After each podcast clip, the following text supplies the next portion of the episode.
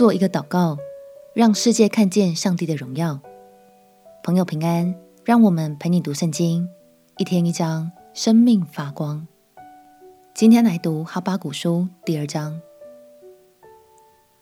哈巴谷书主要诉说的重点，其实和那鸿书有些类似，都是上帝透过先知向百姓们宣告他对以色列仇敌的审判。那鸿书谈论的是亚述。而哈巴谷书所针对的，则是迦勒底，也就是犹大最头痛的敌人巴比伦。上一章，上帝告诉哈巴谷先知，他将会兴起巴比伦来管教犹大百姓。但在这一章里，上帝也预言了巴比伦最终依然会因为自己骄傲、残暴的罪行而受到严厉的审判。让我们起来读哈巴谷书第二章。哈巴谷书第二章：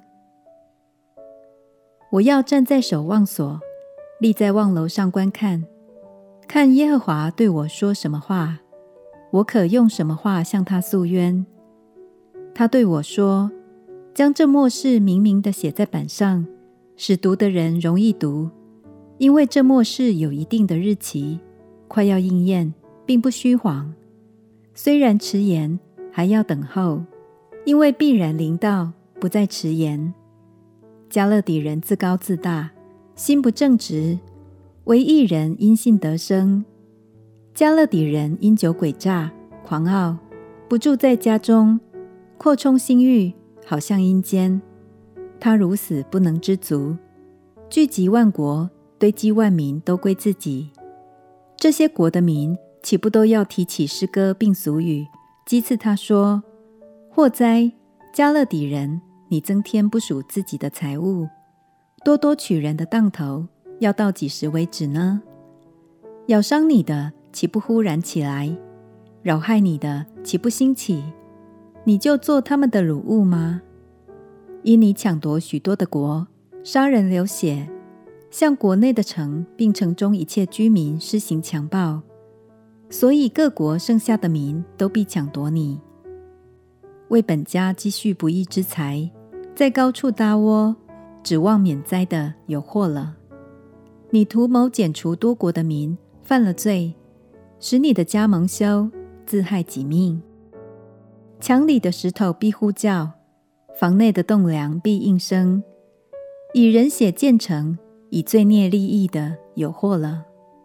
众民所劳碌得来的，被火焚烧；列国由劳乏而得的，归于虚空，不都是出于万军之耶和华吗？认识耶和华荣耀的知识要充满遍地，好像水充满洋海一般。给人酒喝，又加上毒物，使他喝醉，好看见他下体的有祸了。你满受羞辱，不得荣耀，你也喝吧，显出是未受割礼的。耶和华右手的杯。必传到你那里，你的荣耀就变为大大的羞辱。你向黎巴嫩行强暴与残害、惊吓野兽的事，必遮盖你。因你杀人流血，向国内的城并城中一切居民施行强暴。雕刻的偶像，人将它刻出来，有什么益处呢？铸造的偶像，就是虚谎的师傅。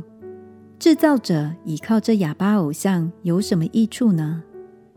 对木偶说：“行起。”对哑巴石像说：“起来。”那人有祸了。这个还能教训人吗？看哪，是包裹金银的，其中毫无气息。惟耶和华在他的圣殿中，全地的人都当在他面前肃静静默。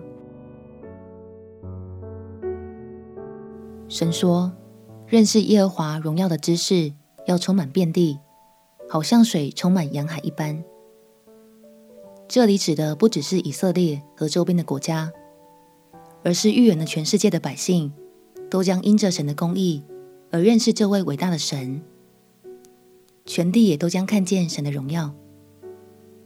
亲爱的朋友，相信你一定也很期盼这天的到来，对吗？今天就邀请你一起，让我们用这句经文来为世界祷告吧。亲爱的天父，求你怜悯我们，并且打开我们的眼目，松软每一个人的心，叫认识耶和华荣耀的知识充满遍地，好像水充满洋海一般。祷告奉耶稣基督的圣名祈求，阿门。祝福你每一天在神的话语中被他的荣耀充满。陪你读圣经，我们明天见。耶稣爱你，我也爱你。